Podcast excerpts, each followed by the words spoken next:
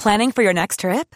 Elevate your travel style with Quince. Quince has all the jet setting essentials you'll want for your next getaway, like European linen, premium luggage options, buttery soft Italian leather bags, and so much more.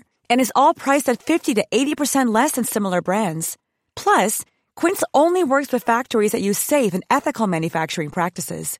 Pack your bags with high-quality essentials you'll be wearing for vacations to come with Quince. Go to quince.com slash pack for free shipping and 365-day returns.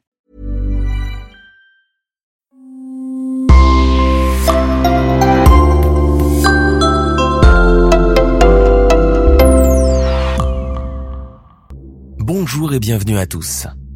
Avant de commencer, nous aimerions prendre une minute pour remercier les trois personnes qui nous soutiennent sur Patreon, Christophe, Jenny et Tonton Bernard.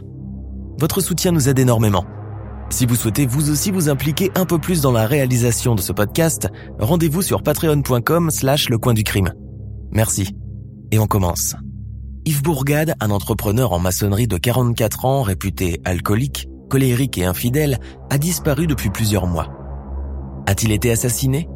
Si oui, par qui? C'est l'histoire que nous vous proposons de découvrir aujourd'hui.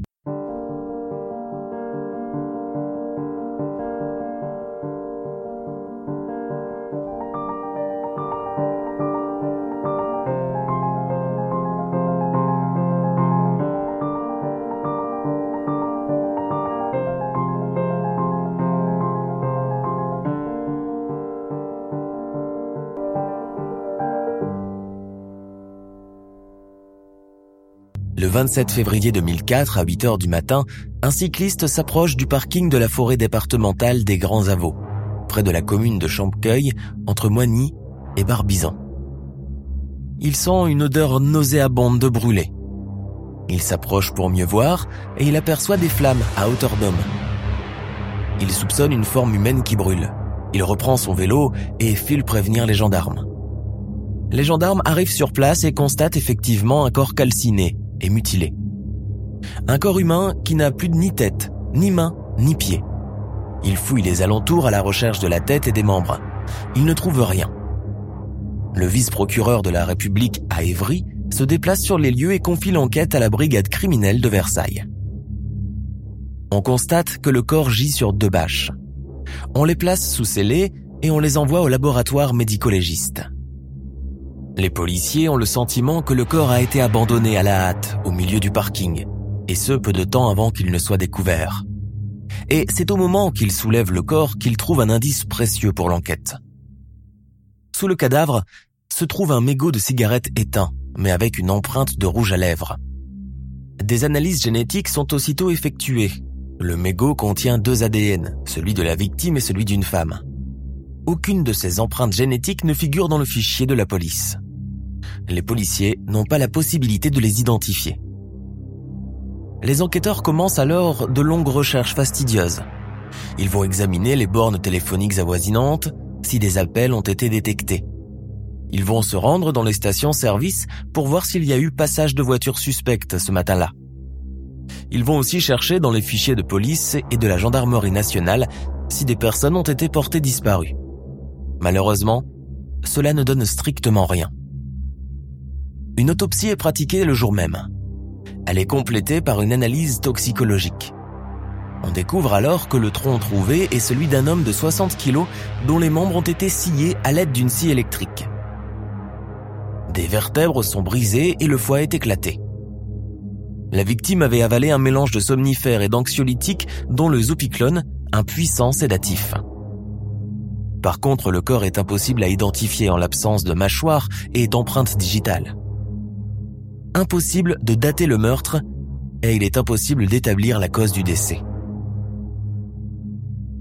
La même semaine, à 30 km de là, une femme, une certaine Florence Federley, vient déclarer à la gendarmerie de Milly-la-Forêt, dans l'Essonne, que son mari Yves Bourgade, un entrepreneur en maçonnerie de 44 ans, a quitté le domicile conjugal depuis deux jours. Il serait parti avec une jeune femme de 25 ans et ne donne plus de nouvelles à sa famille. Il aurait jeté quelques effets dans un sac poubelle et disparu dans une scénique grise venue le chercher. Il est parti sans un au revoir à ses trois enfants. Florence Federley se dit dans une position très délicate car son mari a laissé des chantiers de maison non terminés. Elle ne savait pas ce qu'elle allait faire lorsque les propriétaires réclameront leur dû. Les amis et les proches d'Yves Bourgade ne comprennent pas cette disparition mystérieuse. Certes, c'est un homme volage qui a beaucoup d'aventures, mais de là à quitter ses enfants, sa mère et sa région sans prévenir, cela paraît peu probable. Edith, la sœur d'Yves, note le manque d'empressement de Florence à faire la lumière sur la disparition de son mari. Elle ne semble ni inquiète ni gênée par le fait qu'Yves l'ait peut-être quitté pour une autre. Son comportement paraît bien étrange. Dix jours plus tard, Yves est toujours introuvable. Florence répète que son mari va finir par revenir comme toujours.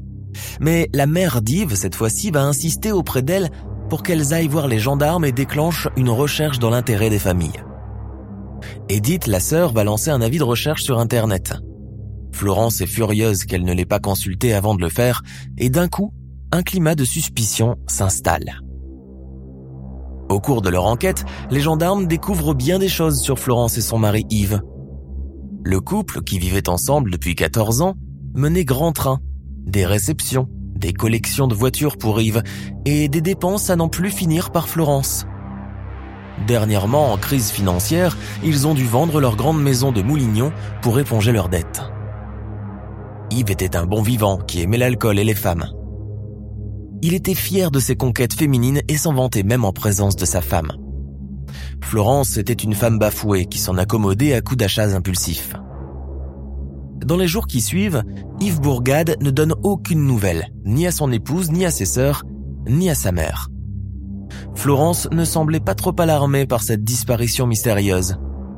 Elle était bien trop occupée à faire de l'ordre dans les affaires d'Yves. Elle vend les voitures et les meubles pour éponger les dettes. Elle liquide l'entreprise de maçonnerie et fait des projets pour aller vivre ailleurs. C'était anormal de faire tout ça en l'absence d'Yves. Elle agissait comme si elle était sûre qu'il ne reviendrait pas.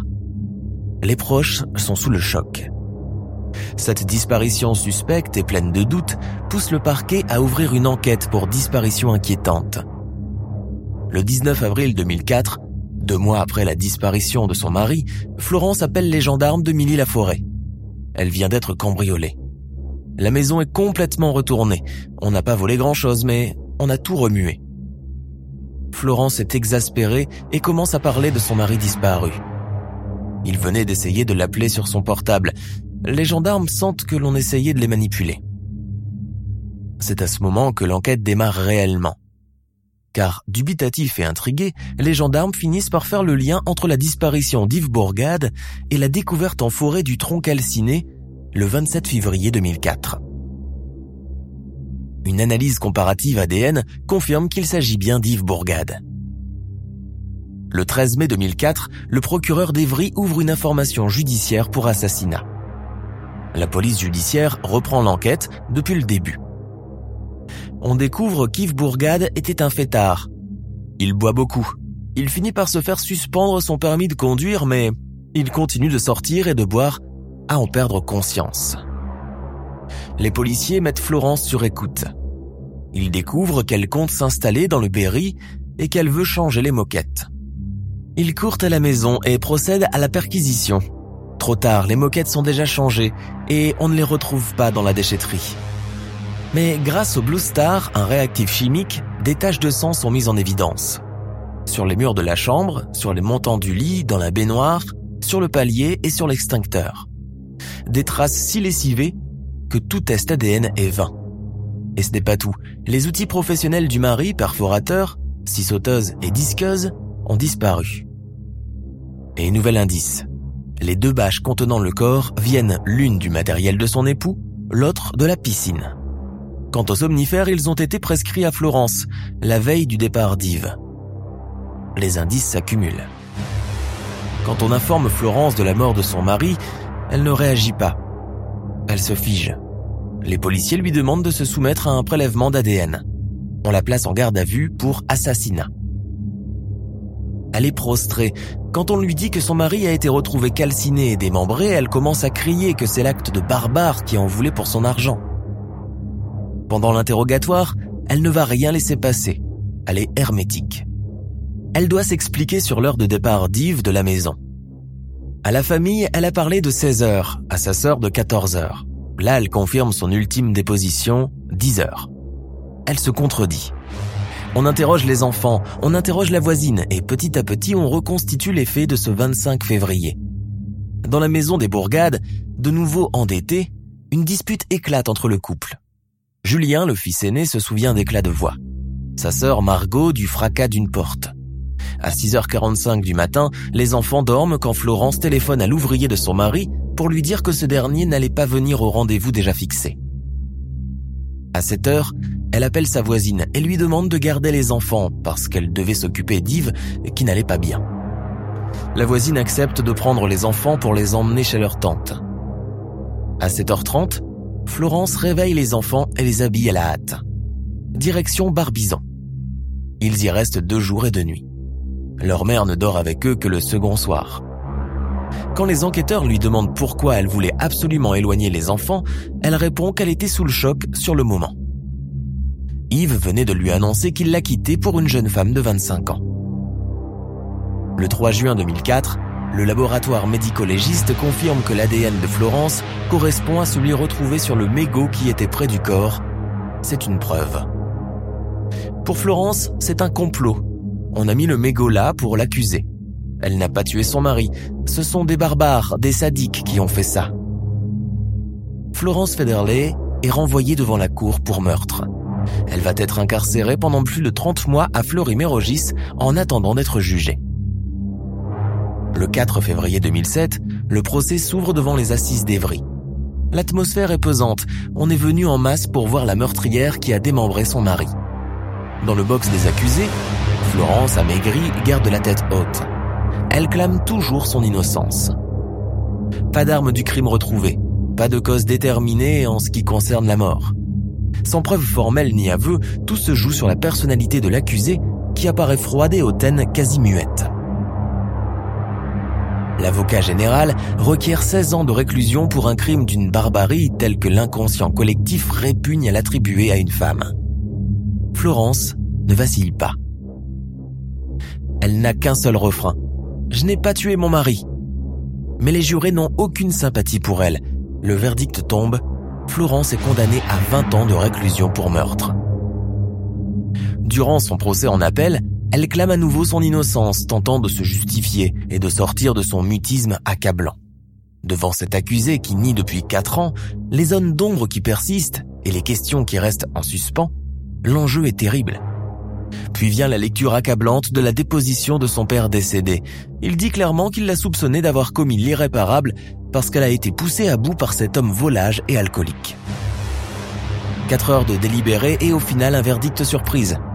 Les jurés de la cour d'assises d'appel de Créteil, Val-de-Marne, condamnent Florence Federley à 15 ans de prison, soit 5 ans de moins que le premier procès pour violence volontaire ayant entraîné la mort sans intention de la donner.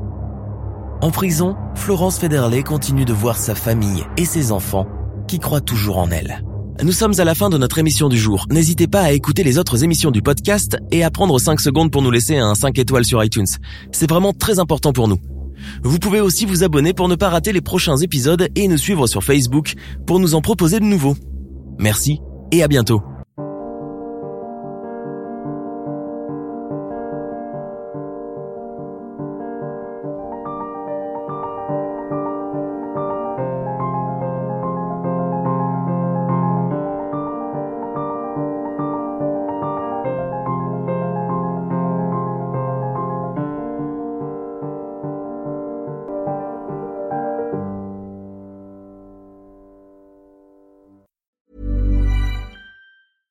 Hey, it's Paige DeSorbo from Giggly Squad. High quality fashion without the price tag. Say hello to Quince.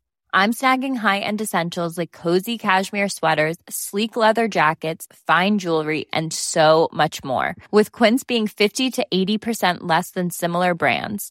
And they partner with factories that prioritize safe, ethical, and responsible manufacturing. I love that. Luxury quality within reach. Go to quince.com slash style to get free shipping and 365 day returns on your next order. Quince.com slash style. Tired of ads interrupting your gripping investigations?